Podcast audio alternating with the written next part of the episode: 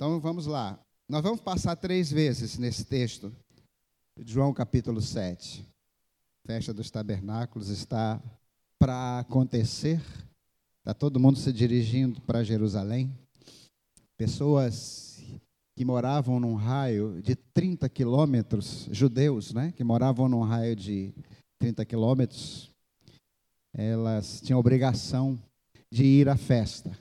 E as pessoas que moravam a mais de 30 quilômetros, elas eh, iam é, espontaneamente, mas muitas pessoas iam. Haveria uma multidão ali em Jerusalém. Então, a primeira leitura, primeira passagem pelo texto é a leitura.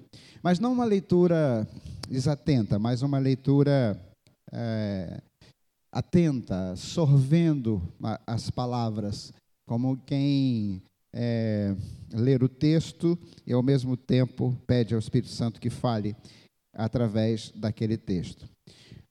No segundo momento, nós vamos voltar ao texto para olhar o que estava acontecendo, porque o capítulo 7 mostra uma, um levante, o começo do, do fortalecimento, a gente chama isso de recrudescimento, mas essa é uma palavra pouco usada, não é? Seria a intensificação da, oposição a Jesus. No capítulo 7, no capítulo 5 já tinha havido problemas com a cura do paralítico de Betesda, mas foram até ali problemas pontuais. A partir do 7 se intensifica essa oposição e essa oposição vai se intensificar até que Jesus é levantado na cruz do Calvário. Então nós vamos ver como se manifesta essa oposição? Como é que ela se manifesta? A partir daí ela vai se manifestar é, dessas formas que o capítulo 7 apresenta e de forma cada vez mais virulenta e mais violenta também. no terceiro momento, nós vamos ver como Jesus reage à oposição. Então, todos nós já passamos por momentos em que se levantou algum tipo de oposição contra nós ou contra aquilo que nós estávamos fazendo, mas aqui nós estamos falando de algo muito mais profundo, que é um levante do inferno para tentar frustrar a obra da redenção. E isso acontece o tempo todo, quando o inimigo de nossas almas vai procurar colocar barreiras para que o evangelho não chegue até mim, não chegue até a mim, não chegue até a você. Graças a Deus, essas, essas barreiras foram vencidas, o Espírito Santo conseguiu chegar e achar lugar em nossos corações, e eu oro para que o mesmo aconteça com você que está aqui nessa noite, ou você que está nos ouvindo ali pela internet, caso você ainda não tenha sido impactado pelo Evangelho Salvador e Redentor de nosso Senhor Jesus Cristo. Amém, irmãos? Então vamos fazer a leitura do texto, João 7, de 1 a 14, mesmo em silêncio. Os irmãos acompanhem. Depois disso, Jesus andava pela Galiléia e já não queria andar pela Judéia, porque os judeus procuravam matá-lo. E estava próxima a festa dos judeus, a dos tabernáculos. Nessa festa eles faziam tendas, barracas e, e pernoitavam nessas barracas. Era uma festa que durava oito, sete, oito dias, uma semana inteira. Disseram-lhe, pois, os seus irmãos: Sai daqui e vai para a Judéia, para que também os teus discípulos vejam as obras que fazes. Porque não há ninguém que procure ser conhecido que faça coisa alguma em oculto. Se fazes estas coisas, manifesta-te ao mundo, porque nem mesmo seus irmãos criam nele. Disse-lhes, pois, Jesus: Ainda não é chegado o meu tempo, mas o vosso tempo sempre está pronto. O mundo não vos pode odiar, mas ele me odeia a mim, porquanto dele testifico que as suas obras são más. Subi vós a esta festa. Eu não subo ainda a esta festa, porque ainda o meu tempo não está cumprido. E havendo-lhes dito isto, ficou na Galiléia. Mas, quando seus irmãos já tinham subido à festa, então subiu ele também, não manifestamente, mas como em oculto. Ora, os judeus procuravam-no na festa e diziam: Onde está ele? E havia grande murmuração entre a multidão a respeito dele. Diziam uns: Ele é bom. E outros diziam: Não, antes engana o povo. Todavia, ninguém falava dele abertamente, por medo dos judeus. Quando a festa já estava no meio, Jesus foi ao templo e começou a ensinar. Nós vamos parar por aqui hoje. Senhor, nós queremos agradecer pela tua palavra e pedir ao Senhor que traga luz ao nosso coração, luz à nossa mente e fogo ao nosso coração. Que o Senhor nos ilumine o entendimento para que possamos compreender e o Senhor nos aqueça o coração para que possamos receber a tua palavra. Essa não é a palavra para ser discutida, para ser obedecida é. Nós oramos que assim seja, em nome de Jesus. Amém. Então, meus irmãos, obrigado desde já pela atenção de todos, especialmente vocês que estão aí mais profundo. Peço a sua ajuda com celulares e tudo mais. Muito obrigado pela atenção. É, nós vamos fazer agora um olhar para mostrar para nós mesmos, para esclarecer para nós mesmos, que quando a oposição se levanta, ela se levanta de diversas formas, ela se manifesta de diversas formas. Jesus estava atento a isso, nós devemos estar também. Preste atenção, vamos voltar ao texto outra vez. Em primeiro lugar, a oposição que começa a se fortalecer, se intensificar e vai se intensificar ainda mais mais para frente, se manifesta através de ameaça e violência. Esse é um modo direto né, de manifestar oposição. O verso 1 diz: E depois disso, Jesus andava pela Galiléia e já não queria andar pela Judéia, porque os judeus procuravam matá-lo. Aqui não se refere aos judeus como um todo. Lembre-se, a Bíblia muitas vezes usa o todo pela parte ou a parte pelo todo. Aqui não está se referindo a todos os judeus, mas sim aos judeus de Jerusalém, e mais especificamente a saduceus e fariseus. É interessante que fariseus e saduceus foram os primeiros a odiarem Jesus, foram os primeiros a se levantarem contra Jesus. Mas eles é, odiavam Jesus porque para eles era o um lugar comum, eles também se odiavam mutuamente. Eles também eram antagonistas. E quando eles se juntavam no seu ódio, era porque apareceu uma ameaça maior do que um era para o outro. E o ódio que eles tinham para Jesus era por motivos diferentes. Os saduceus odiavam Jesus porque eram entreguistas, estavam acomodados no seu status quo e gostavam do luxo e da superioridade que tinha diante do povo, não é? Então, eles odiavam Jesus não tanto pelo que Jesus pregava, mas pela, pela ameaça que Jesus representava para o conforto deles, para a posição deles, para o que eles tinham conquistado. Jesus era uma ameaça para os saduceus, porque os saduceus eram, tinham se macomunado com os romanos. E eles oprimiam o povo através da religião. E Jesus veio pregando liberdade. Vocês vão ver daqui a pouco que Jesus prega para o povo. No final, no versículo final, diz que Jesus vai à festa, na metade da festa, e lá ele começa a ensinar. O ensino de Jesus era um ensino de libertação.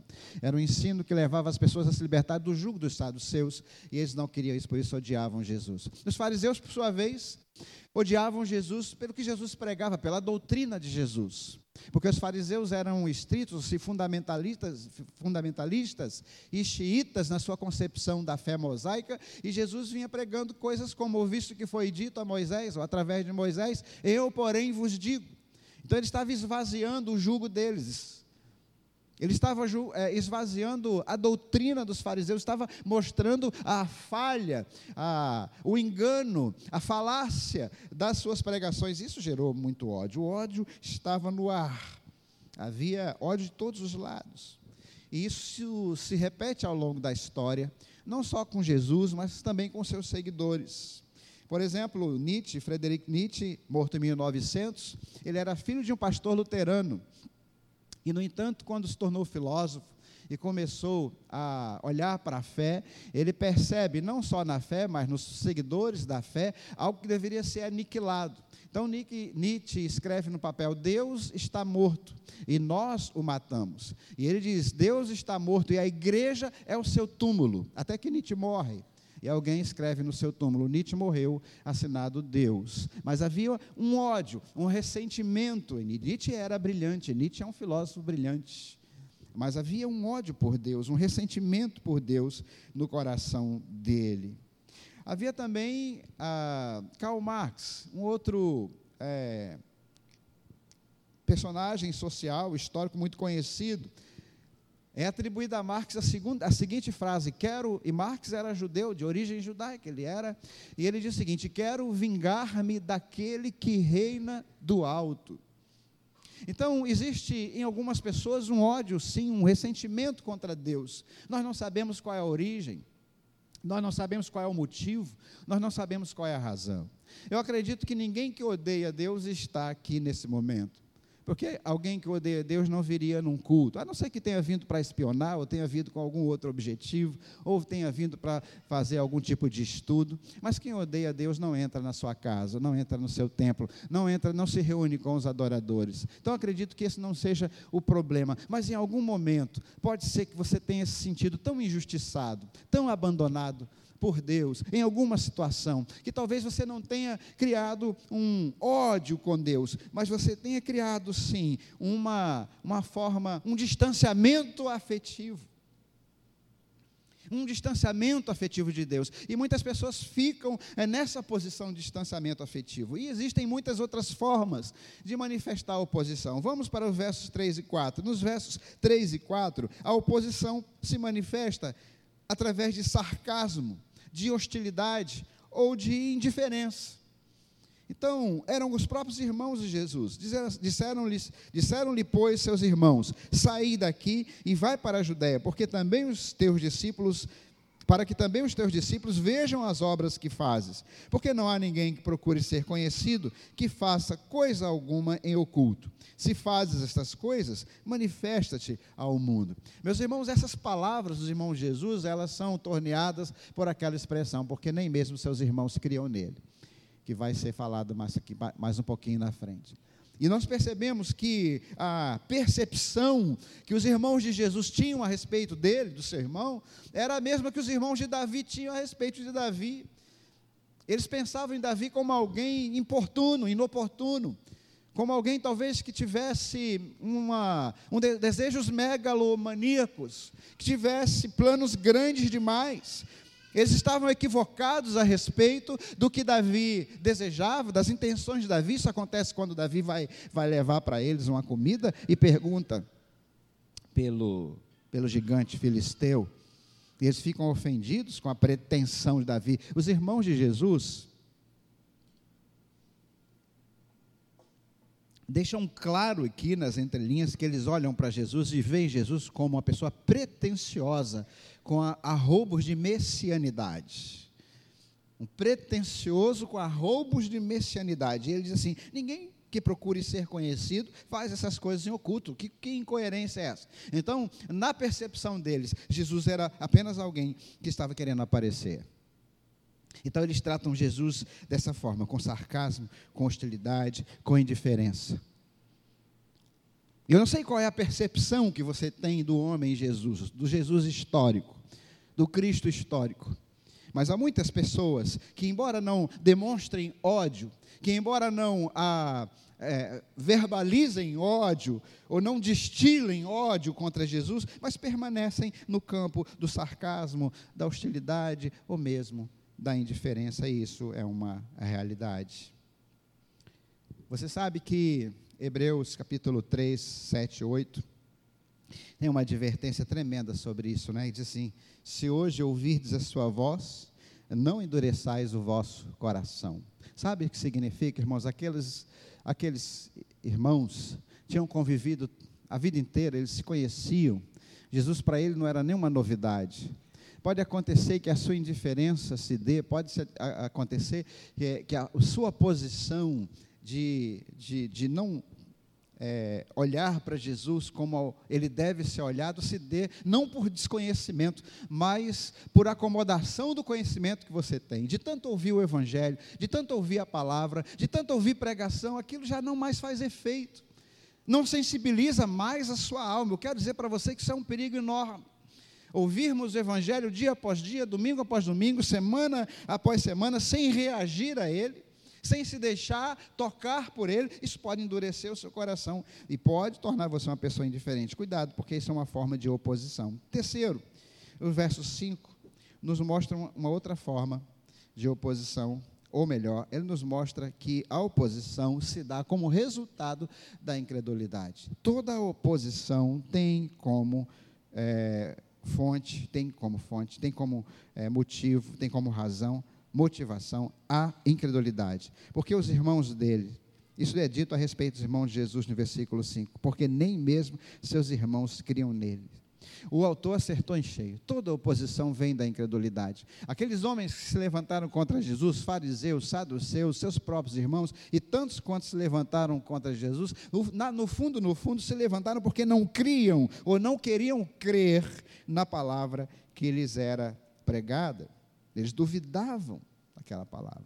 Por isso, eles pediam tanta manifestação de milagre, por isso eles estavam tão dependentes é, do sobrenatural. Mas, em quarto lugar, a oposição se manifesta ainda por causa, ou em função, ou em razão da verdade revelada. Meus irmãos, às vezes, aquilo que é dito, quando fere nossas convicções, quando fere o nosso conforto, seja moral, seja doutrinário, pode gerar uma terrível oposição. O verso 7, Jesus dá o diagnóstico do ódio, da razão do ódio.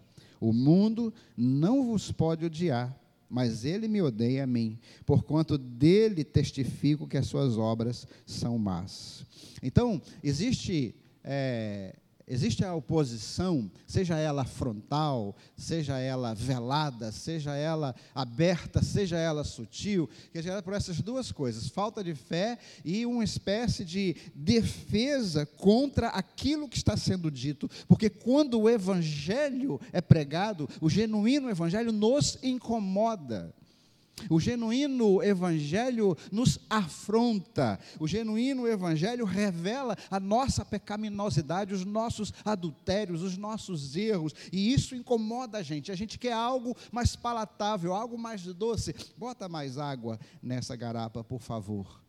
Então, às vezes, as pessoas têm realmente uma tendência de resistir ao evangelho nu e cru, quando ele é pregado de forma genuína. Então, é preciso a gente avaliar se, de alguma forma, nós não estamos aqui incluídos em algum tipo de oposição como essa. Oposição que gera ódio, que gera afronta, que gera combate, que gera é, violência mesmo contra o nome, contra a pessoa de Jesus, violência que é velada, que é sutil, oposição sutil, oposição aquela é, que não dá para perceber no primeiro momento, através de, um, de, uma atitude de indiferença, de distanciamento afetivo. E se a nossa oposição não é gerada ou por incredulidade, ou porque nós não suportamos receber a palavra do Evangelho, porque ela nos ofende, ela nos é ofensiva. Aliás, isso tinha acontecido no capítulo 6, né? Os discípulos já tinham dito: dura é essa palavra, quem a pode ouvir ou quem a pode suportar? O Evangelho é assim mesmo, ele tem essa característica cruenta que é muito menos palatável do que boa parte do que se está ouvindo por aí. Agora, uma parte interessante para a gente olhar aqui também é como Jesus reage, né? Você sabe que um homem, uma pessoa, um ser humano, ele é conhecido não só na hora em que é enaltecido, exaltado e elogiado, mas na hora que ele é criticado, afrontado, na hora que suas palavras e sua moral e sua índole e tudo são jogadas por terra. E eu vejo aqui algumas coisas interessantes na reação de Jesus. E aí a gente vai voltar ao texto outra vez.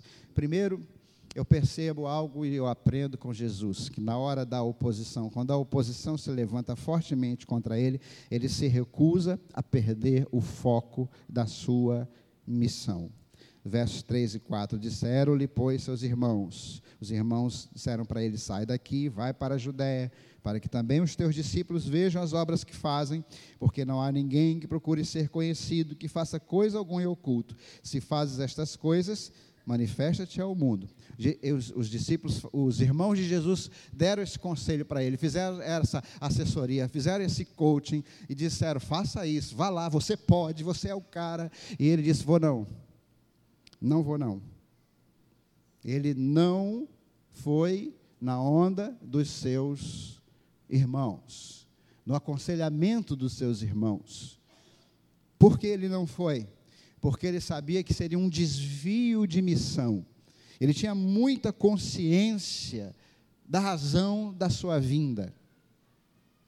Ele tinha muita consciência da razão pela qual ele estava na terra e daquilo que estava proposto a fazer. Isso é muito claro em Lucas, no texto de Lucas capítulo 4, versos 18 a 21, quando ele revela a sua missão aos judeus e através dos judeus ao mundo todo. Lucas 4, 18 a 21 está escrito assim: O Espírito do Senhor está sobre mim, porque me ungiu para pregar o evangelho aos pobres ele me enviou para proclamar a libertação dos aprisionados e a recuperação da vista aos cegos, para restituir a liberdade dos oprimidos e promulgar a época da graça do Senhor. Em seguida, enrolou novamente o livro, devolveu ao assistente e assentou-se. Sabe o que quer dizer esse versículo aqui, meus irmãos? Quando Jesus devolve o rolo e se assenta, está dizendo que ele assume uma posição de autoridade, uma posição de mestre os mestres ensinavam assentados. Eles se assentavam para ensinar. Isso não era arrogância de Jesus. Ele falou: Vocês me chamam de mestres e dizem bem, porque eu sou. Ele sabia quem era e ele sabia para que tinha vindo. Então ele começou a pregar-lhes: Hoje se cumpriu a escritura que acabais de ouvir. Então, se tem uma coisa que vai nos ajudar no momento de oposição, ou no momento do levante, ou no momento em que as pessoas nos criticarem, é nós avaliarmos qual é a nossa missão, o que nós estamos fazendo. É por isso que nós temos na classe o molde do servo uma insistência sobre isso. Compreenda qual é a missão de Deus para você.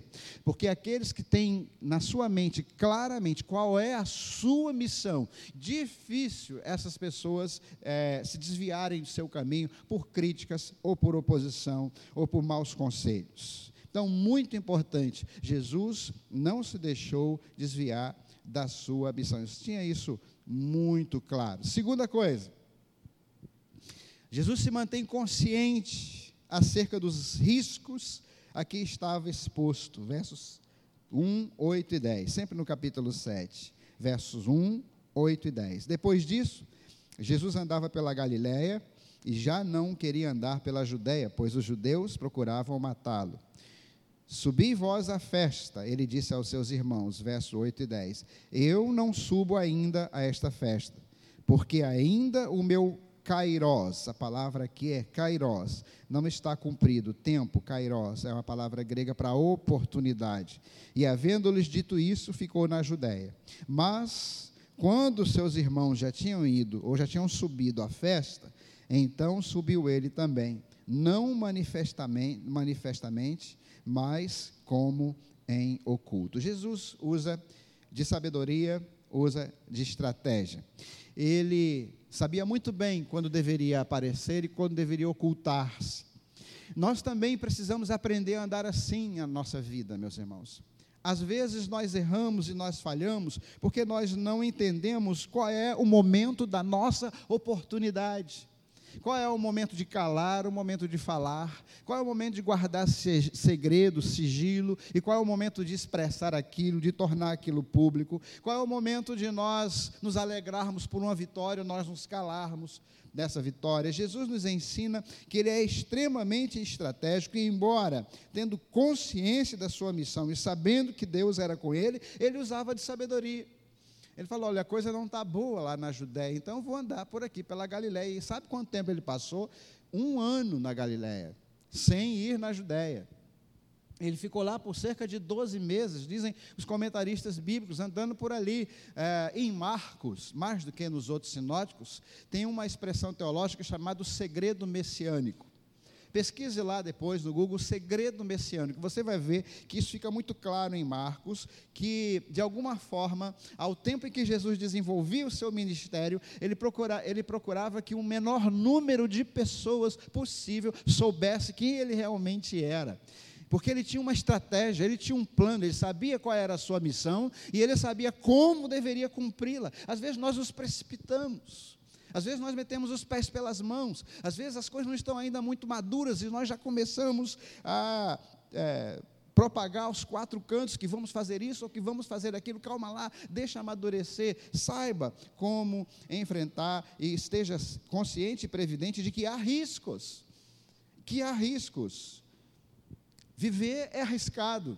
E nós precisamos ser conscientes da missão que Deus nos deu, para não ficarmos atirando para todos os lados, mas ao mesmo tempo precisamos ser sábios e estratégicos na forma como a gente faz. Ele usa de sabedoria e não se expõe desnecessariamente. Porém, também Jesus sabe dosar isso.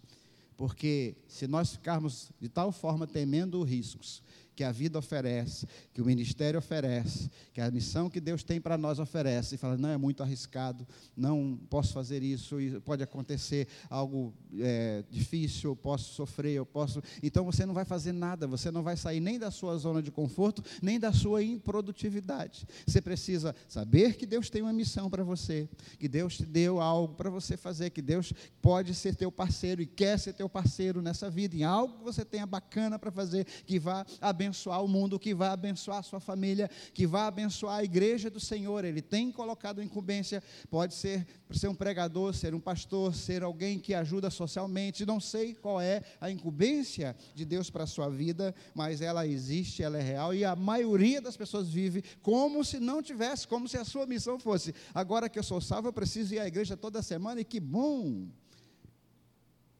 Que bom, e, vai, e, ficam fazendo isso o resto da vida enquanto Jesus não volta, vivendo muito aquém das possibilidades. Talvez por medo, talvez por comodismo. Então Jesus ele dosou isso, ele tinha uma missão e ele correu riscos por essa missão, foi ao extremo do risco, é, doando sua vida, porque a missão dele era doar a sua vida era a missão dele era derramar o seu sangue, mas ele soube dosar. Quando ele fala de não é ainda o meu tempo, ele sabia, vai chegar um tempo em que eu vou cumprir cabalmente a minha missão, mas não é agora. Ele escorregou duas vezes nos, nos evangelhos, várias vezes, mas duas eu lembro claramente. Uma, quando quiseram fazê-lo rei, ele vazou. E a outra, quando quiseram apedrejá-lo. Então ele não queria nem ser apedrejado, nem ser rei, porque ele sabia qual era a missão dele, então ele não se desviava assim como qualquer um de nós. Neemias, quando foi é, convidado pelos Tobias e Sambalate para fazer uma sociedade que não era a vontade de Deus, Neemias sabia muito bem a sua missão, isso estava muito bem claro para ele, ele disse assim, não posso descer. Por quê? Porque estou fazendo uma grande obra. E eu estou fazendo uma grande obra. Quando chamaram Billy Graham para ser candidato a presidente dos Estados Unidos, ele falou assim: Você me ofende, por que quer rebaixar-me de ministro do Evangelho a presidente dos Estados Unidos? Enquanto isso, a gente vê aí líderes religiosos quase que babando de desejo por um cargo público, por uma, um mandato, por alguma coisa. Billy Graham disse: Você está querendo rebaixar-me? Eu sou ministro do Evangelho de Cristo e você me oferece ser presidente dos Estados Unidos? Deixe-me cumprir a minha missão. Então, isso é muito importante, meus irmãos, é muito importante para a nossa vida, assim como foi importante na vida de Jesus. Eu quero continuar com você aqui mais uma forma como Jesus reage depois que nós vimos como a, a oposição se manifesta. Então, Jesus fica consciente, o tempo todo lembra da sua missão, lembra o que de Deus, porque Deus o enviou ao mundo. Em segundo lugar, Jesus fica esperto e ele age se escondendo e se revelando no tempo certo, procurando o kairós de Deus, procurando a oportunidade de Deus. Em terceiro lugar, terceira forma como Jesus reage é que ele tem consciência de que a sua mensagem seria rejeitada por muitos, mas se manteve atento ao tempo e às oportunidades. Em que sentido? Ele sabia que muitos o rejeitariam, mas ele sabia que alguns o ouviriam. E ele ficou procurando pessoas que iriam ouvi-lo. E ele busca essas pessoas. Verso 12 e 14, nós lemos o seguinte: e havia grande murmuração entre a multidão a respeito dele. Diziam uns, diziam alguns, ele é bom. Outros diziam, não, antes engana o povo. Aí o verso 14, mas no meio da festa, Jesus que tinha dito que não ia, não ia ainda, não ia com seus irmãos, ele subiu ao templo, e o que ele fazia? Ensinava. Ele começou a falar lá, lá onde as pessoas estavam querendo matá-lo. ele encontrou um kairós, ele encontrou uma oportunidade para ir no meio do perigo, no meio do lugar onde ele estava extremamente ameaçado, e lá ele ensinou. Eu não sei quando foi que os seus irmãos ouviram a pregação de Jesus de uma forma diferente. Eu não sei quando foi que caiu a ficha. Mas o fato é que Jesus percebeu que muitos daqueles que disseram sim, depois iriam dizer não. E ao mesmo tempo, Jesus percebeu que muitos daqueles que disseram não, depois diriam sim. Então, os seus irmãos que tinham dito não a ele, o texto mesmo diz que nem mesmo seus irmãos criam nele, depois creram, se tornaram seguidores de Jesus. E um desses irmãos, chamado Tiago, foi líder da igreja em Jerusalém. E quando ele escreve a sua carta, Tiago, capítulo 1, versículo 1, você consegue ler comigo? Tiago, servo de Deus e do Senhor Jesus Cristo. Vamos dizer de novo? Tiago, servo de Deus e do Senhor Jesus Cristo, as doze tribos que andam dispersas, saúde. Meu irmão, o presunçoso que queria que tinha roubos messiânicos, pensamentos megalomaníacos, queria ser famoso, ao qual eu, juntamente com outros irmãos, aconselhamos que ele se revelasse logo de uma vez. Diga logo que você veio, se manifeste, já que você faz essas obras, se é que você faz mesmo, deixa o povo ver. Agora, não é mais o meu irmão, a criancinha com quem eu brinquei, o adolescente das minhas aventuras juvenis. Agora, ele é o Senhor da minha existência. Tiago, servo de Deus e do Senhor Jesus Cristo. Este Tiago é um dos irmãos de Jesus. Você não pode dar um glória pelo amor de Deus? Tiago, servo de Deus. Ele tinha dito não, mas agora ele disse sim. Jesus sabe esperar, e ele vê, e ele enxerga muito além da sua oposição, da sua indiferença, do seu sarcasmo, do sarcasmo daquela pessoa, daquele amigo para quem você prega. Quantas vezes você fala para alguém, a pessoa ri, é, duvida, refuta, diz não. Olhe como Jesus, preste atenção, porque aquele que diz não hoje pode dizer sim amanhã. Quantos estão aqui que já disseram não a Jesus? Levante a mão. Vários de nós já dissemos não a Jesus já ouvimos a palavra, já rimos, quem sabe. Eu já joguei pedra em igreja, irmãos. De verdade. Eu já tirei pedra em igreja. Covardia, né? Mas para mim eu estava brincando, e para mim aquelas pessoas eram as idiotas, que estavam invadindo o espaço da minha religião, estavam pregando coisas que me afrontavam, estavam dizendo que eu não podia ser salvo porque eu era bonzinho, estava dizendo que eu não podia ser salvo porque eu pertencia a uma determinada religião. Então eu me juntava com os meus amigos lá e nós afrontávamos aquelas pessoas. E nós jogávamos pedra, areia, o que a gente pegava com a mão, gritávamos, saíamos correndo. Moleque, claro. Mas havia alguma coisa no meu coração. Havia algo no meu coração que dizia o seguinte: essas pessoas estão certas a palavra que elas estão pregando, que elas estão pregando, são palavras, como Jesus disse, as minhas palavras são espírito e são vida. Então Jesus teve paciência comigo, o Espírito Santo teve paciência comigo e foi trabalhando e foi trabalhando. E aquele que um dia disse não, e muitas vezes disse não, um dia eu chamei Jesus de Senhor meu e Deus meu. Talvez esse dia já tenha acontecido na sua vida, com certeza aconteceu na vida de tantos aqui. Mas Ele não quer que você fique só marcando seu lugar no banco. Ele tem uma missão para você. Essa missão envolve riscos. Essa missão vai gerar oposição. Mas sabe, sabe, meus irmãos, Ele vai estar com você. Ele vai te dar sabedoria para ser estratégico. Ele vai dizer momentos em que você vai ter que avançar, momentos que você vai ter que recuar. Quantas vezes Jesus passou noites inteiras uma pessoa que tinha três anos e meio para fazer o que ele fez, pense. A minha impressão é que uma noite inteira de oração, além de me deixar extremamente cansado para o dia seguinte, seria uma perda de tempo, eu tinha que estar articulando. Teve uma vez na minha vida, já contei isso aqui na igreja, que se levantou uma oposição tão grande, e havia um ódio tão grande, naquele momento eu logo comecei a compreender a razão daquele ódio, a razão se devia ao fato de que algumas confrontações estavam sendo feitas, confrontações difíceis. O Jefferson acompanha a minha vida ministerial desde o tempo do SOS Carnaval e antes, né?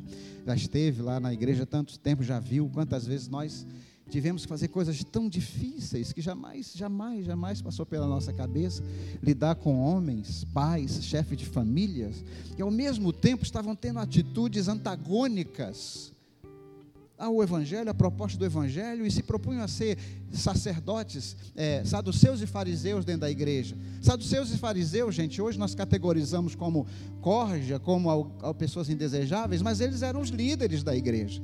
Eles eram os líderes dos judeus. E Jesus estava afrontando essa turma. E aí teve uma vez que eu comecei a fazer isso. Eu fui buscar as pessoas das quais eu podia ter apoio, eu achava que podia ter apoio. E um dia eu estava falando com uma delas, e no meio da conversa, no meio assim da conversa, eu ouvi a voz do Senhor claramente no meu coração, dizendo: Você está buscando apoio no lugar errado eu e você, você e eu, vamos vencer essa luta, enfrentar essa luta. E eu parei a conversa, eu lembro como se fosse hoje, lembro o nome da pessoa, lembro a situação. E eu falei: Deixa eu te pedir desculpas Esquece tudo que eu te falei até agora. E a pessoa estava começando a entender o que se passava. Fala, como assim, pastor? Eu não estou entendendo. Não, não, esquece. Perdão, perdão, esquece. Vá para sua oficina, vá para o seu trabalho. Eu tô, eu tô, eu tô fazendo algo aqui que não era para fazer. Desculpa. O cara ficou sem entender nada. Sem entender nada. Então eu fui para casa, coloquei o joelho no chão e disse: Senhor, eu estou aqui. Ele falou assim: agora nós vamos conversar. E ali o Senhor me mostrou tudo, foi me mostrando, foi mostrando todos os caminhos, foi me dando as estratégias de ir, de voltar, de avançar, de recuar, de esperar o kairós de Deus, o tempo de Deus. E foi indo, foi indo. Para os irmãos terem uma ideia, teve um tempo que um daqueles homens foi preso por porte ilegal de arma. Um daqueles homens estava sendo confrontado. Porte legal de arma. Quando houve o levante e surgiram as ameaças, eu pouco acreditei, porque eram pessoas que pegavam a Bíblia e abriam a Bíblia. Mas acontece, meus irmãos, saduceus e fariseus pegavam a Torá, estudavam a Torá, destrinchavam aquilo lá, disputavam para ver quem sabia mais. No entanto, suas vidas não representavam o amor de Deus, o evangelho do Senhor, a justiça do Altíssimo. Foram confrontados e se tornaram oposição. No verso 12, está mostrando aqui a discussão entre as pessoas que não eram nem fariseus nem saduceus. Eles estavam em dúvida sobre Jesus. Uns diziam: Não, ele é um homem bom. Outros diziam, não, é um enganador. Todos os dois grupos. Qual que você acha que estava certo? Nenhum dos dois. Sobre Jesus ser bom, alguém falou, bom mestre. Jesus interrompeu e disse: Por que me chamas bom? Só há um bom, que é Deus. Jesus queria saber por que ele tinha esse conceito.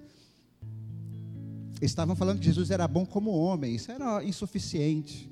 É a mesma coisa de dizer que Jesus é bom, é, é profeta, é revolucionário, é um exemplo, mas não aceitá-lo como Tiago, servo de Deus e do Senhor Jesus Cristo. Eles precisavam ir mais avante e entender que Jesus, quem Jesus era realmente, não só um homem bom, muito mais que isso. Era o Filho do Deus Altíssimo, fazendo o seu trabalho de redenção. Os outros, obviamente, errados, porque viam em Jesus uma fraude, um engano. Eu não sei como você pensa. Eu sei que a maioria aqui já conhece Jesus. Mas se você não conhece ainda, pensa nele apenas como um homem bom, como um exemplo. Eu quero dizer para você hoje que Jesus é Deus, é o Filho do Deus Altíssimo, autor e consumador da nossa fé. O único que é digno de ser chamado de Senhor, junto com Deus, como Tiago chamou. Tiago, servo de Deus e do Senhor Jesus Cristo. Talvez até agora você tenha visto Jesus de uma certa maneira. Mas assim como o apóstolo Paulo fala, como Tiago poderia ter falado, e eu posso falar, Segundo aos Coríntios 5,16 diz assim: Assim, de agora em diante, a ninguém mais consideramos do ponto de vista meramente humano. Ainda que outrora tivéssemos considerado a Cristo assim, agora, contudo, já não o conhecemos mais desse modo. Paulo está falando aqui, o apóstolo Paulo, está falando aqui dessa virada de chave, de como ele via Jesus de como ele ouvia falar de Jesus, do conceito que ele tinha do Senhor e do conceito que ele tem agora, depois que o Espírito Santo passar a habitar na sua vida. É o novo nascimento. Eu quero convidar você a abrir seu coração. E se você abrir seu coração, expresse isso. Expresse isso. Revele isso. Manifeste isso. Se você manifestou oposição alguma vez a Cristo ou não, se simplesmente você se mantém à distância, como diz lá no para-choque do caminhão, né? Mantenha a distância. Mas hoje você entendeu que isso também é uma forma de oposição e você quer deixar Cristo chegar, quer se chegar a Jesus, você tem no seu encarte essa parte azul, você pode expressar isso. E você expressa isso e também pode fazer isso chegar até nós, para que nós possamos te orientar da forma como o Espírito Santo tem nos orientado. Abaixe sua cabeça e vamos orar em nome de Jesus. Senhor, nós te agradecemos. Te agradecemos pela tua palavra, te agradecemos pelo evangelho que nos foi revelado. E esse evangelho veio primeiro nos rasgando, nos dilacerando, nos mostrando pecados, mostrando a nossa carne putrefata e a nossa condição de ruína diante de Deus, de condenação, de distanciamento. Mas isso não é ruim, isso é bom, porque o homem que permanece cego a isso será julgado sem que perceba e condenado de forma irrevogável. Mas quando esse homem se julga a si mesmo por luz, por revelação do Espírito, e se percebe perdido e pede socorro à providência, pede socorro a Deus, então, então, o, o lado A do evangelho de resgate, o lado do evangelho de socorro, de, de, de salvação, de redenção funciona. Porque não pode haver redenção se não houver rendição. Nós te agradecemos, Pai, e te louvamos, porque um dia é, nós podemos até ter feito oposição ao Senhor, talvez tenhamos até te odiado, ou sido sarcásticos, ou dito palavras inadequadas a teu respeito, ou nada disso, ficamos em silêncio, ou achamos graça em algumas coisas, em algumas expressões do Evangelho, ou resolvemos viver a nossa vida de forma absolutamente egóica, sem nenhum tipo de consideração a respeito da tua proposta de vida para nós. Fazemos as nossas escolhas. E o Senhor, de vez em quando, se puder nos servir, amém. Se não, o Senhor fique no seu lugar. Quantos têm vivido assim? E há muitos crentes, entre aspas, indo para o inferno porque declaram uma fé meramente intelectual, mas não se renderam em obediência. Fazem apenas aquilo que acham que é certo e não aquilo que a palavra diz. Mas nessa noite nós te pedimos, ó Pai, que o Senhor nos demova da condição de opositores. E vejam que oposição pode ser feita todas as vezes que nós desobedecemos todas as vezes que nós nos fazemos surdos à palavra de Deus, que não é para ser discutida, mas é para ser recebida em obediência. Eu te peço que o Senhor manifeste em cada coração aqui, Pai, o teu poder e a tua graça. O teu poder nos resgata do pecado, nos mostra o quanto nós precisamos de ti. E a tua graça nos cura, nos sara e nos restaura. Nós te louvamos por isso e bendizemos o teu nome. Te pedimos que todos os corações francos e sinceros que ouviram essa palavra e desejam reagir a ela, que eles possam ter a iniciativa de fazer isso e de procurar um crente, de procurar um amigo, de procurar um irmão e dizer para ele: Olha, hoje eu entreguei meu coração a Cristo, hoje eu me arrependi dos meus pecados e hoje eu quero começar a seguir a Jesus bem de perto, deixar de ser oposição, seja oposição ah, frontal, seja oposição tácita. Eu não quero ser oposição, eu quero ser cooperador de Cristo. Em nome de Jesus, faz assim essa obra. Nós te agradecemos e oramos. Amém e amém. Fiquem em pé no seu lugar, meus irmãos.